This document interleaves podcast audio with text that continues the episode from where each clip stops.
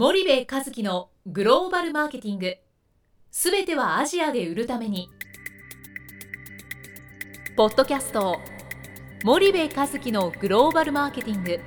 すべてはアジアで売るためには過去10年間で1000社以上の海外展開の支援を行った森部和樹がグローバルマーケティングを分かりやすく解説します。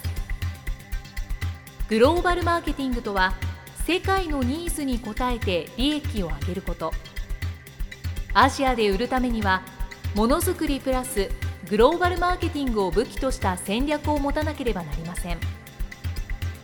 日本には素晴らしい企業が多く存在します。その企業とともにアジア市場を目指したい。再びジャパンアズナンバーワンと呼ばれる時代を作りたい森部一樹はそんな思いを持ちながらこの番組を皆様にお届けいたしますこんにちは、ナビゲーターの東忠夫です。こんにちは、森部和樹です。じゃあ、森部さん、今日はどこからお送りしてるか、ちょっと皆さんに。はい、えー今日は上海からあの番組をお送りしております。上海は、まあ、久しぶりですかね。そうですね。そうでもないですかね。えっ、と、訳あって、えー武漢にいたんですよね。はい、はい。で、昨日上海に入ってきて、はい、で、えーこれから、えー東京に戻りますけど、はい。その前に ホテルの一室で、えー収録という、そんなあのとこですけど、なるほど。今日、はい、あれちょっと話変わるけどはい。羽田？成田です。あ成田はいえー、はいそうですで上海です、で、最近、森部さん、あの、まあ、中国の、まあ、森部さんとこに来る相談とかっていうのは、はい。どどんな感じですかね？多くなってるんですか？少なくなってるんですかね？いや依然中国はやっぱ多いですよね、はいはい。あのやってる企業はさらにやるっていう話ですし、あの確かにあの広東省なんかあの来量加工の工場がねいっぱい撤退ししたりしてますけどあの基本的にこっちの方はやる企業はさらにやると。はい。むしろ駐在員日本の駐在員返して現地化進めてるっていうそういうあのさらに現地化進めるみたいなそんなステージじゃないかなと思いますけどね。なるほど。なるほど。まあげ現地化っていう言葉は出たんですけど、うん。まあ昔から現地化現地化って結構うん。中国では、まあ、騒がれてるわけじゃないでしょうけど、うんうん話題には上る。はい。一つですけど、はい。今現状で森部さんの肌感としてえ日本企業の現地化ってどんなとこまで進んでると？えうーんと一昔前っていうか10年ぐらい前だとはい。基本的にこっちの総経理って日本人だったじゃないですか。うんうんうんで以下上位、えー5位ぐらいまで全部日本人が占めてるみたいな。でそこに日本語の喋れる中国人が1人、えーいるかみたいなね。はいでその日本語の喋れる中国人というのはもう半分日本人ぐらいのもう日本で育ってるとかそういいう人がいてみたいなのはありましたけど、はいここ最近総経理中国人に変えてる企業もたくさん増えてきましたし、うんうん。基本的にその中国に限らずですけど日本人の駐在員がこういつまでもいて業務をするってあのローカル相手にビジネスしようと思ったら物理的に無理ですからうね、ん。日本人ができることって言ったら本社との間持つぐらいの話なので、はいはい。あの生産に関しては別ですけどもね、うん。販売をするっていう話だとあの日本人が商談に行ってってできるその範囲っていうのはやっぱ限られちゃうので、うんうんうん。あのいくら中国語ができてもはいはい。だからそういう意味でのその中国人による現地法人のその組織化、うんうん。こういうものがますます進んでいい感じじゃないんですかね。なるほどなるほど。そう今まあローカル相手にということをおっしゃってたんですけども、うん。まあ、中国の小売も、うん。まあ、日系はまあまあそんなにあることはありますけどここはいまあ上海でも久光百貨店とか高島屋もありますし、まあ、日系スーパーもうん。ちっちゃいのはありますけど、うん。やっぱり市場的にはうん。ローカルの、まあ、中国企業の小売がうん。結構幅を利かせてるというか、うん。まあ当然の構図なのかもしれないですけど、はい。ままあ、そういった小売市場への日本企業のアプローチって、うん。まあ、進んでるのか、うん今どういった状況なのか簡単にはい。リスナーの皆さんにはい。お知らせいただければと思うんですけど、まあ、基本的に小売市場 の 大手ははい、中国系じゃないですか、はい、で日系の消費財メーカーさんの場合は、うん。えー、と小売への直販っていうのはなかなか進んでいなくて基本的には代理商経由、うん。まあうん。あのディストリビューター経由はい、がやっぱり中心ですよね。その東南アジアでよよく言われる MT と TT の比率っていうのは、うん。中国でどうなってる中国は6割 MT、うん。で65%ぐらい MT かな、はいはい。40%から35%ぐらいが TT というか、うんまあ、うん。いわゆる商店みたいな、はいはい。あのお母ちゃんやってるうん。やつですよね、うん。売店みたいなね。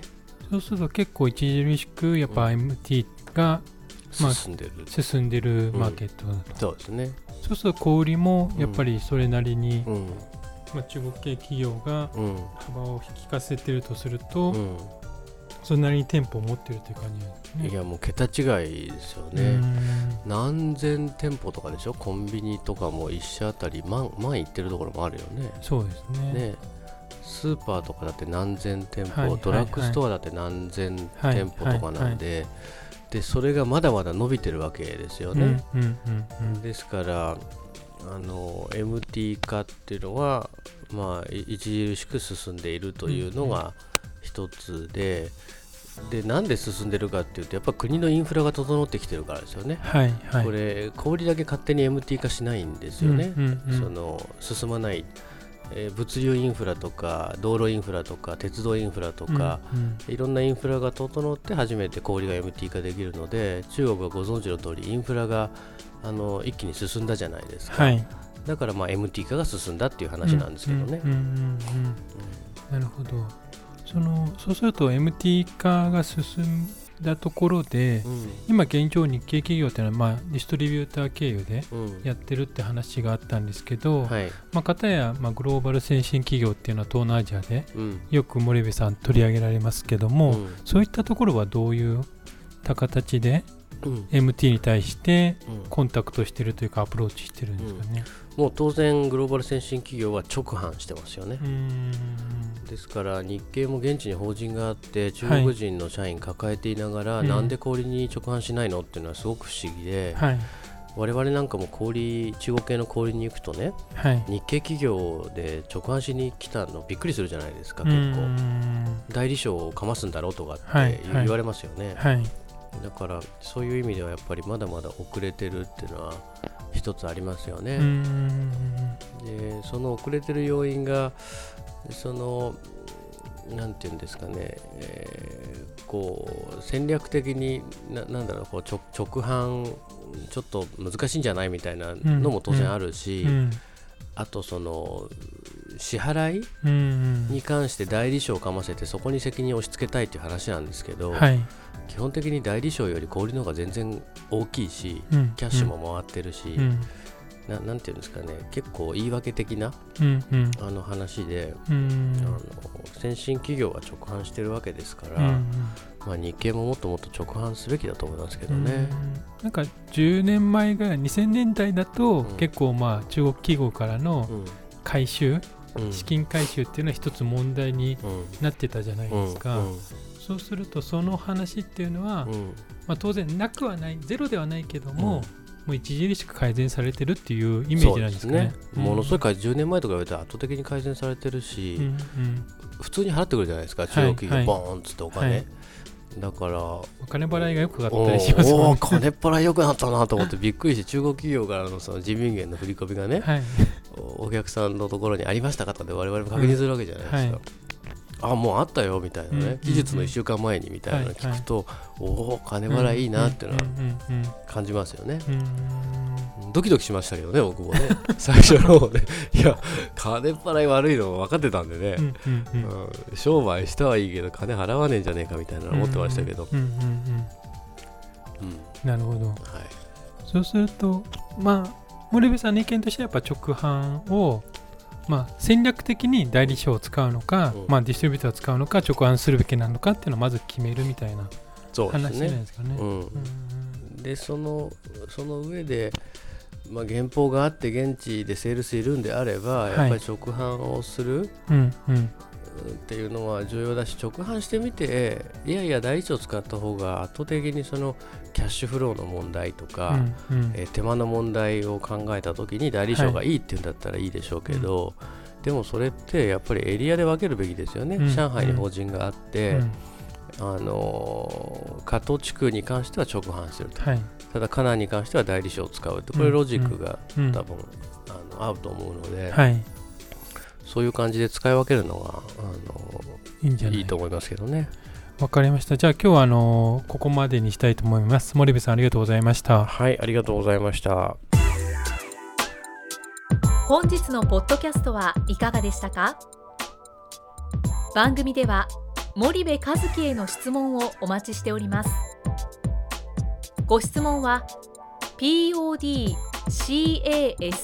アットマーク spydergrp.com ポッドキャストアットマークスパイダー grp.com までお申し込みください。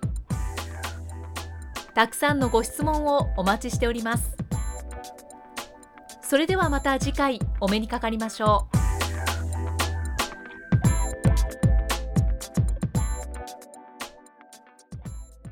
森部和樹のグローバルマーケティングこの番組はスパイダーグループの提供によりお送りしました。